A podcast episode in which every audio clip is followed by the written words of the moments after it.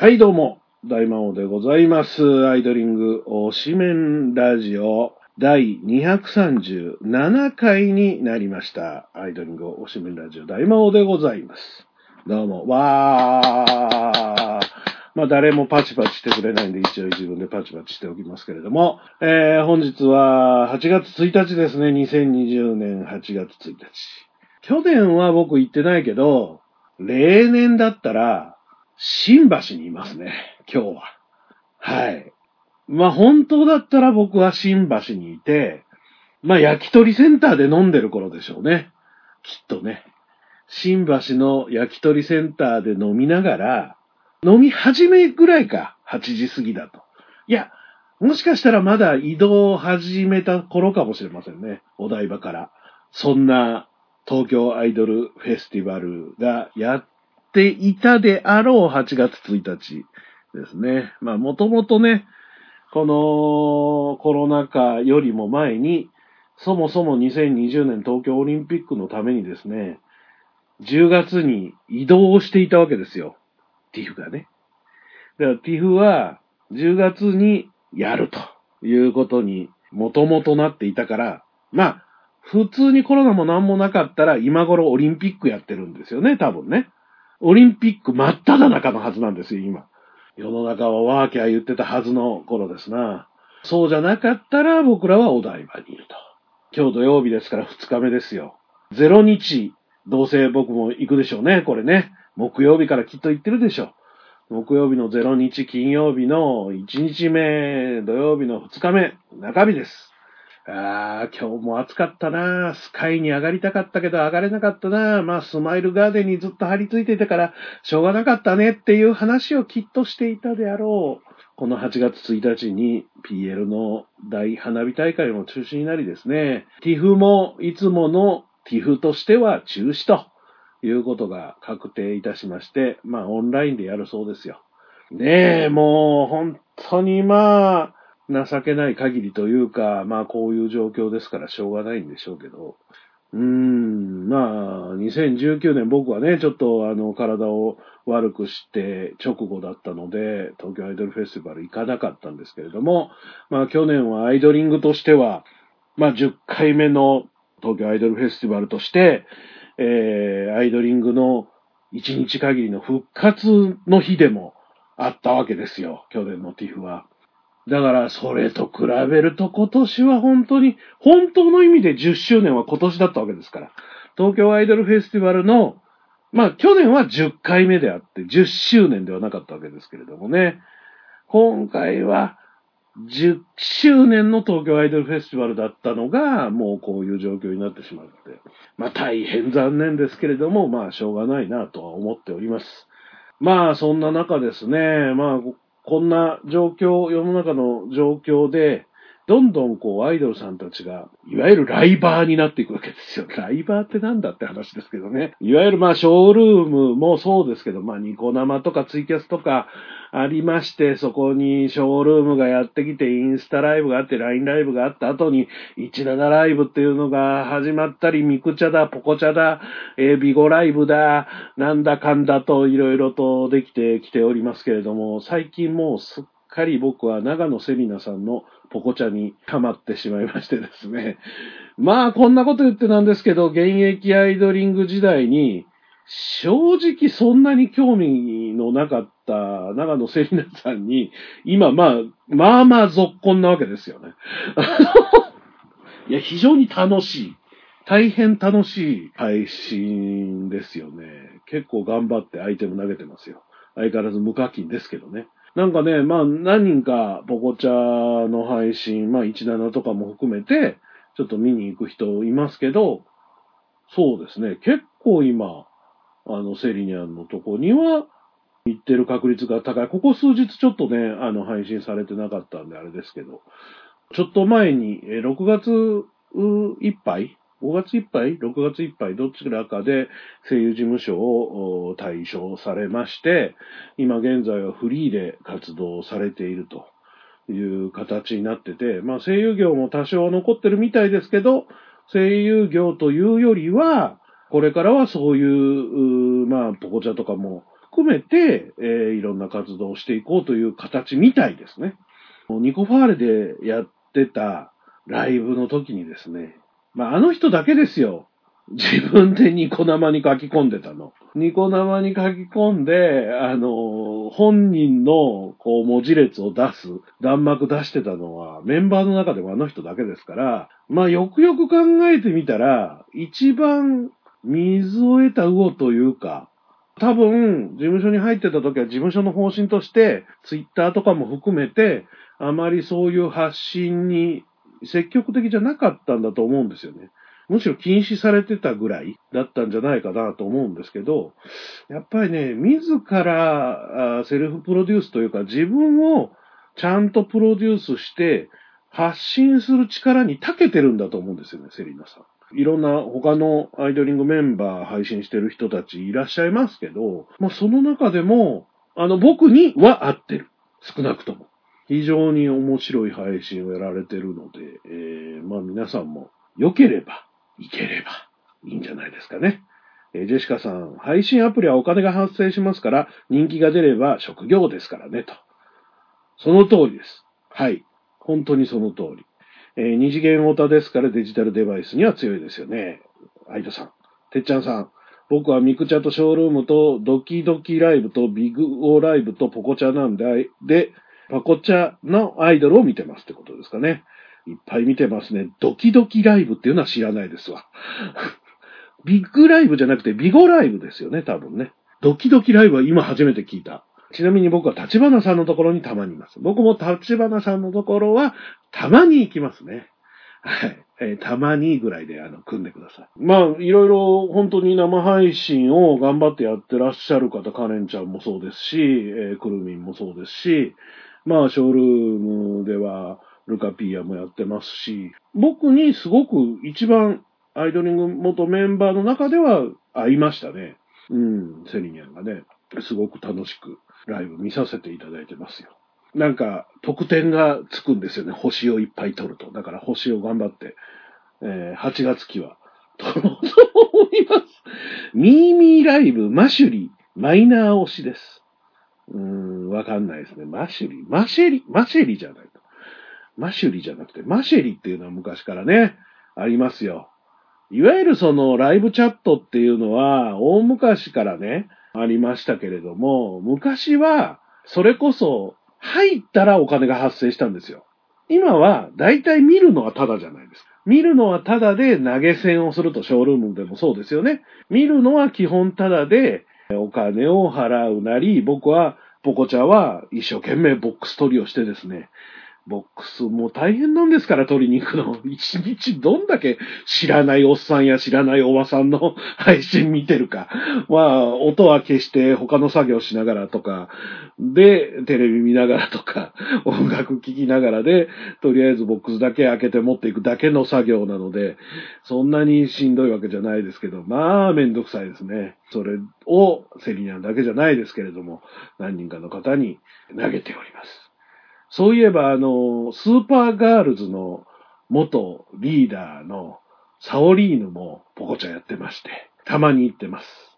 うん。まあ、サオリーヌもセリニャンも現役時代ほぼほぼ興味がなかったのに、今ポコちゃんになると頑張って僕はあのアイテム投げたり、あ、サオリーヌのとこはそんなに投げてないかな。まあまあでも見に行ったりしてコメントをしたりしてるのは、まあまあ自分的には滑稽な感じがしますね。ショールームで言うと一番高いのは1万円の東京タワーですけれども、ポコチャで言うと一番高いのは馬車っていうのが、かぼちゃの馬車っていうのがありまして、これね、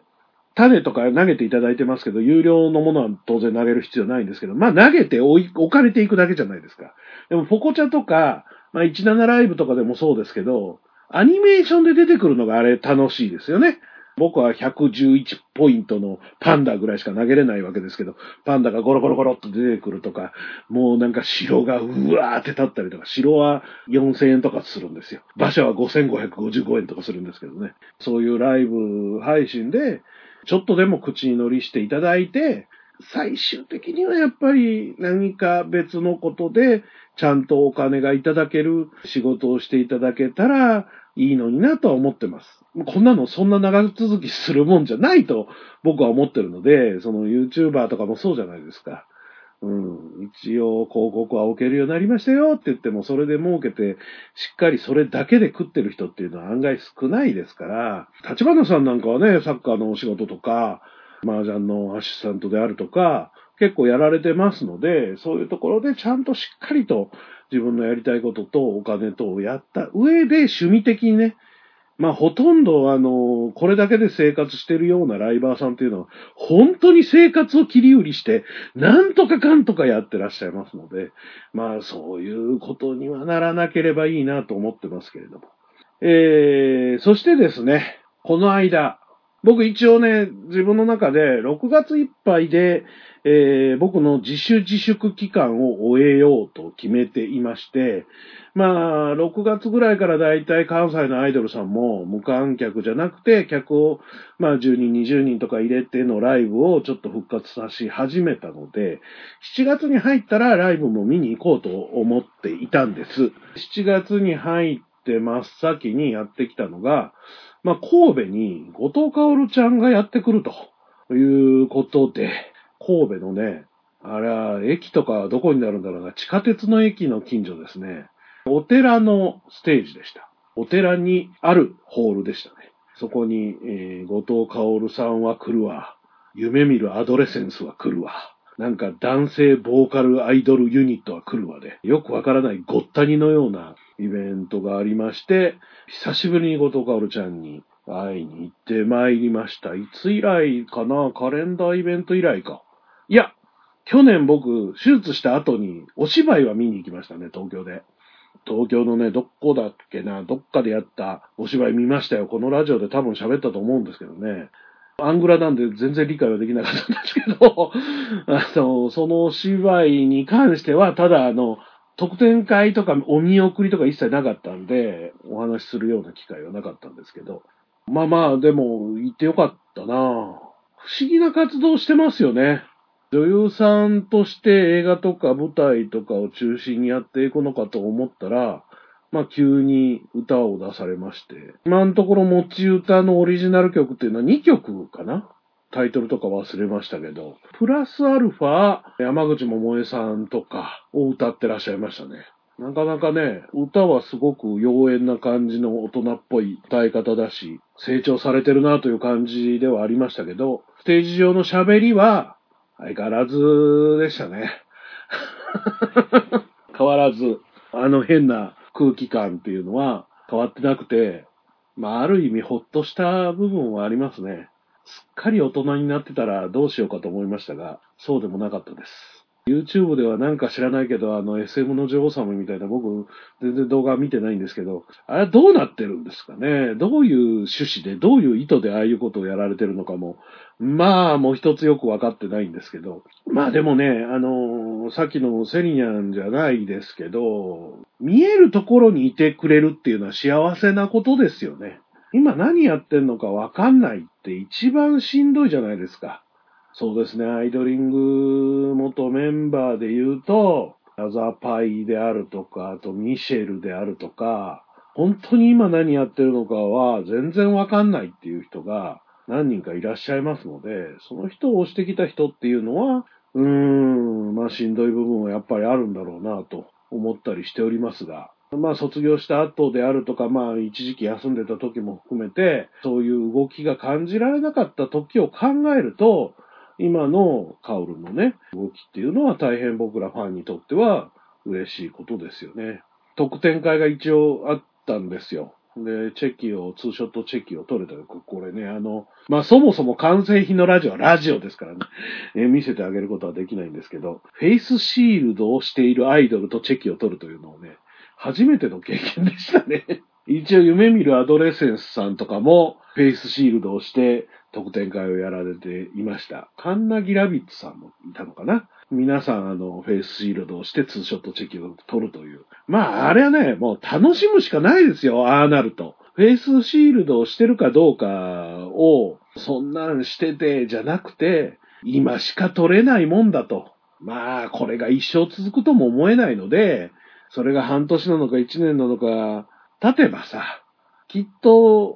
フェイスシールドなんかなくても、もう何にもなくても握手ができる時期が来ると思うんですけど、まあ、あの時期だけフェイスシールドでチェキ取ったなっていうのが一つの思い出になればなと思ったりいたしますよ。本当に。ちなみにあの、カオルンが、ラジオはって言ってくれたんで、バカリズム特番のおかげで、あの、今は月1ぐらいで更新してるよとは言っておきました。ラジオはって言ってくれるだけ嬉しいじゃないですかね。おそらく、かなり早い段階で、アイドリング推しメンラジオを聞いていたメンバーなので、まあ、どれぐらいまで聞いてたか知りませんよ。卒業する前とか、まあまあ、どうなんだろうな、いつ頃から聞いて、いつ頃まで聞いてたかまでは、ちょっと僕も知りませんけど、まあでも僕がそのアイドリング推しメンラジオをやっていて、続けていることとかは知ってくれているというのは大変嬉しいことではありますよね。今後もこんな歌の活動であったりとか、お芝居であったりとかでね、会える機会がまた持てるのであれば、カオルにもまたお会いしに行きたいなと、そんな風に思ってます。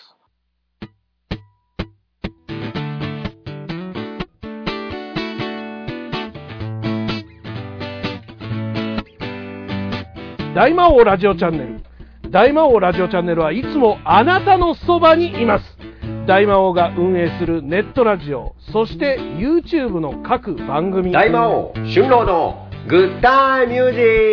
ック。帝大魔王のオタクの隠れ家。大魔王、岩橋の貴族のたしなみ。分かち合うラジオ音楽館。大魔王とヒギのクリエイターズラボ。最強最後のドルオタ工場。大魔王のお風呂ラジオ。すべての番組をぜひチェックしてください。登録もお願いします。せーの、大魔王ラジオチャンネル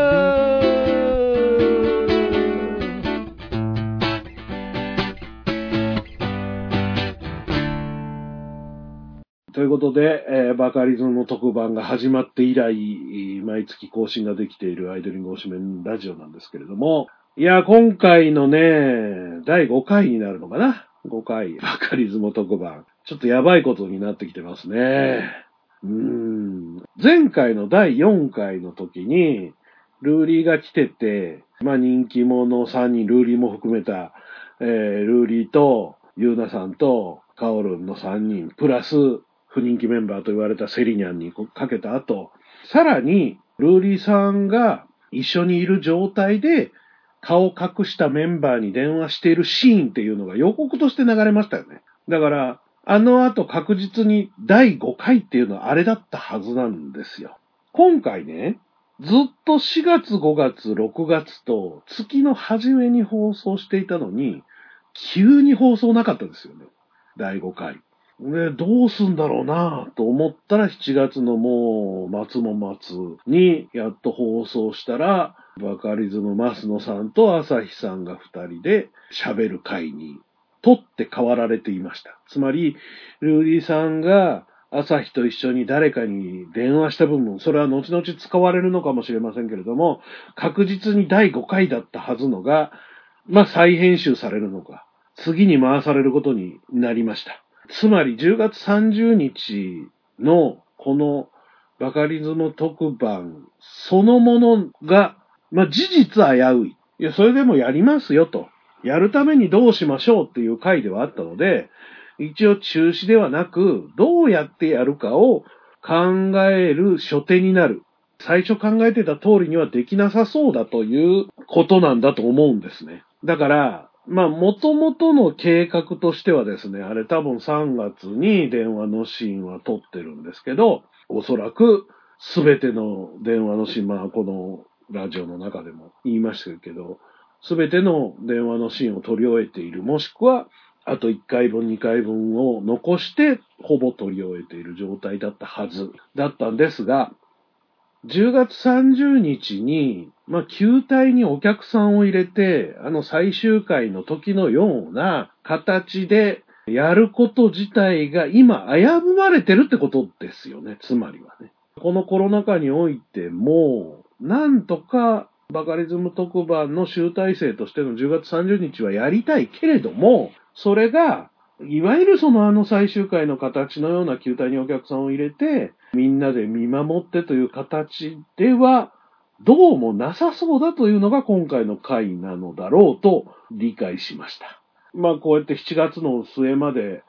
持ってこられたのはもちろん、増野さんと朝日さんのスケジュールをすり合わせるのに時間がかかったんでしょうし、それを収録をして編編集して出すのにそれぐらいの時間がかかったということなんでしょうけれども、正直きついっすね。観覧は確実にあると僕は思っていましたからね。正直10月30日に生放送で観覧があるのならば、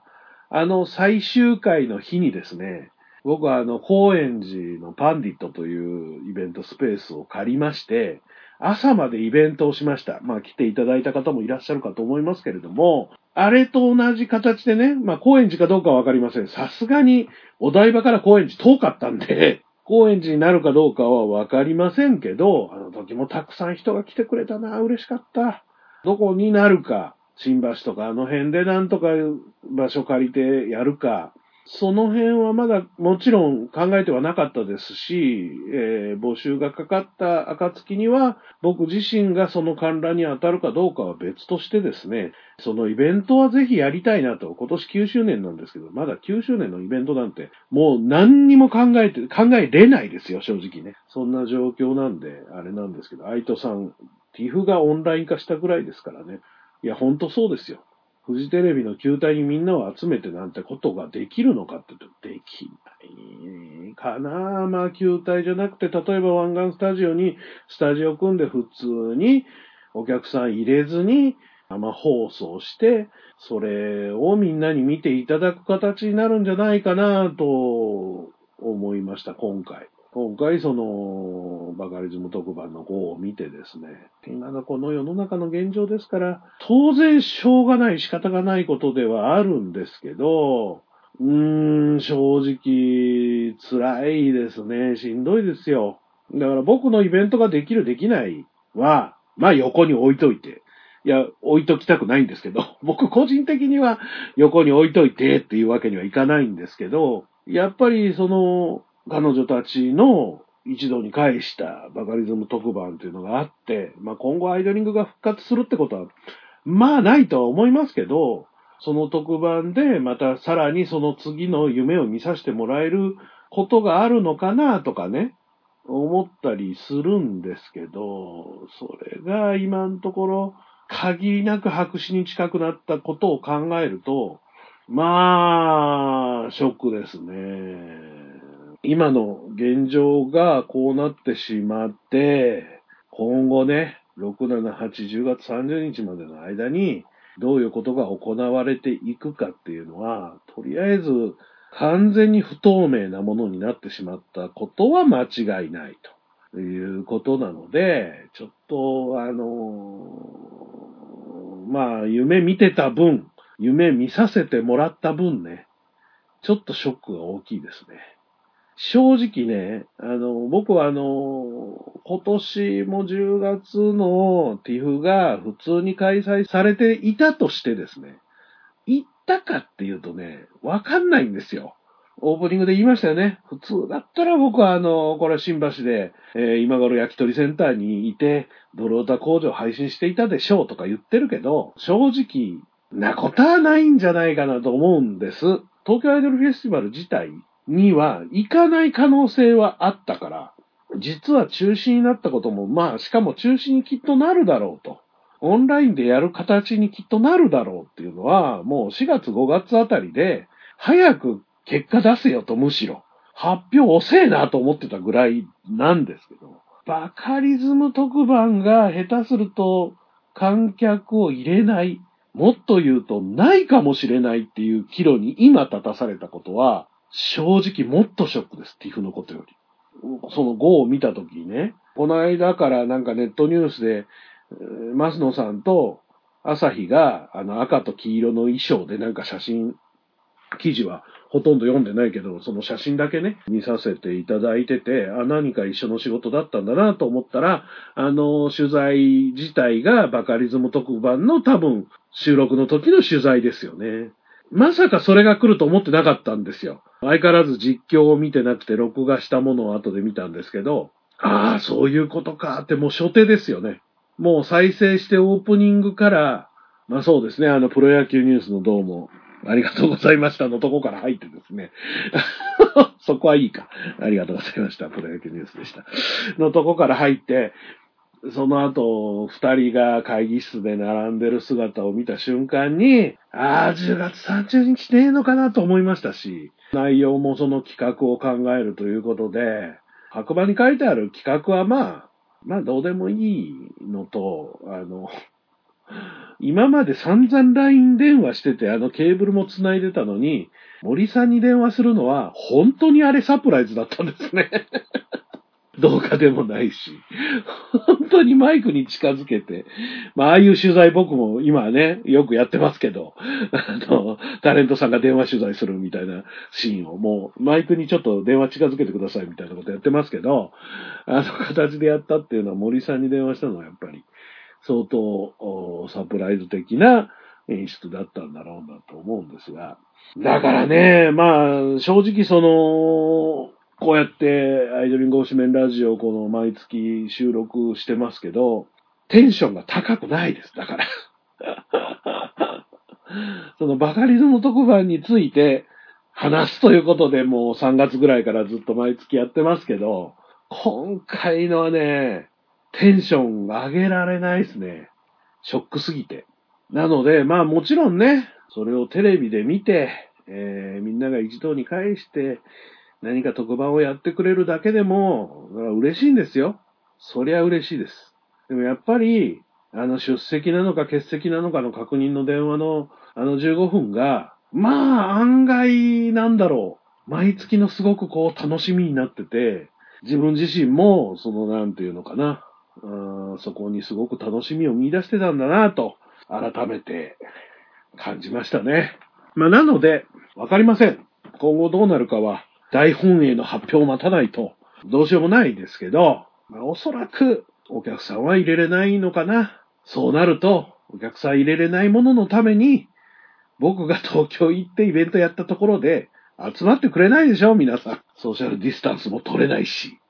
だからさ、まあ大阪では5人以上の宴会はやめてくれって言ってるしさ、京都ではさ、2時間以上の宴会はやめてくれって言ってるしさ、5人以上じゃなくて2時間以上じゃなかったらうちのイベントなんかできやしないですよ。はっきり言って。ね。愛斗さん、その通り、ワクワクがそがれたんですね。その通りです。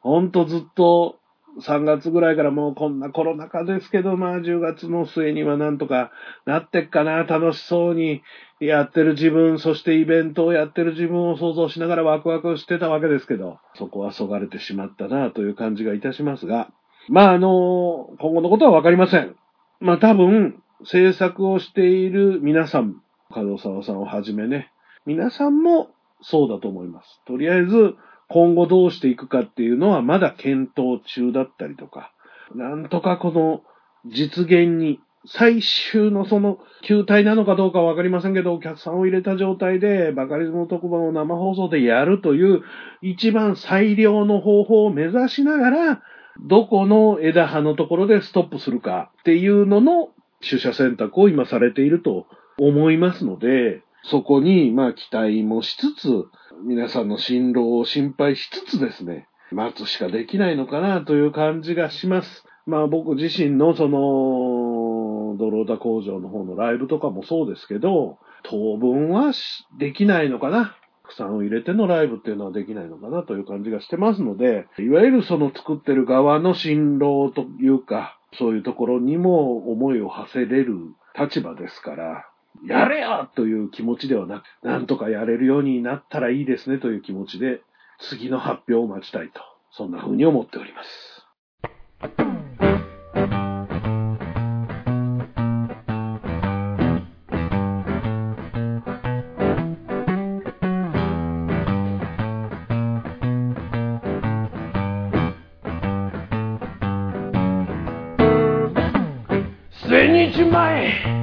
味噌のビル2階。上がってすぐライブカフェバー。プラセボ。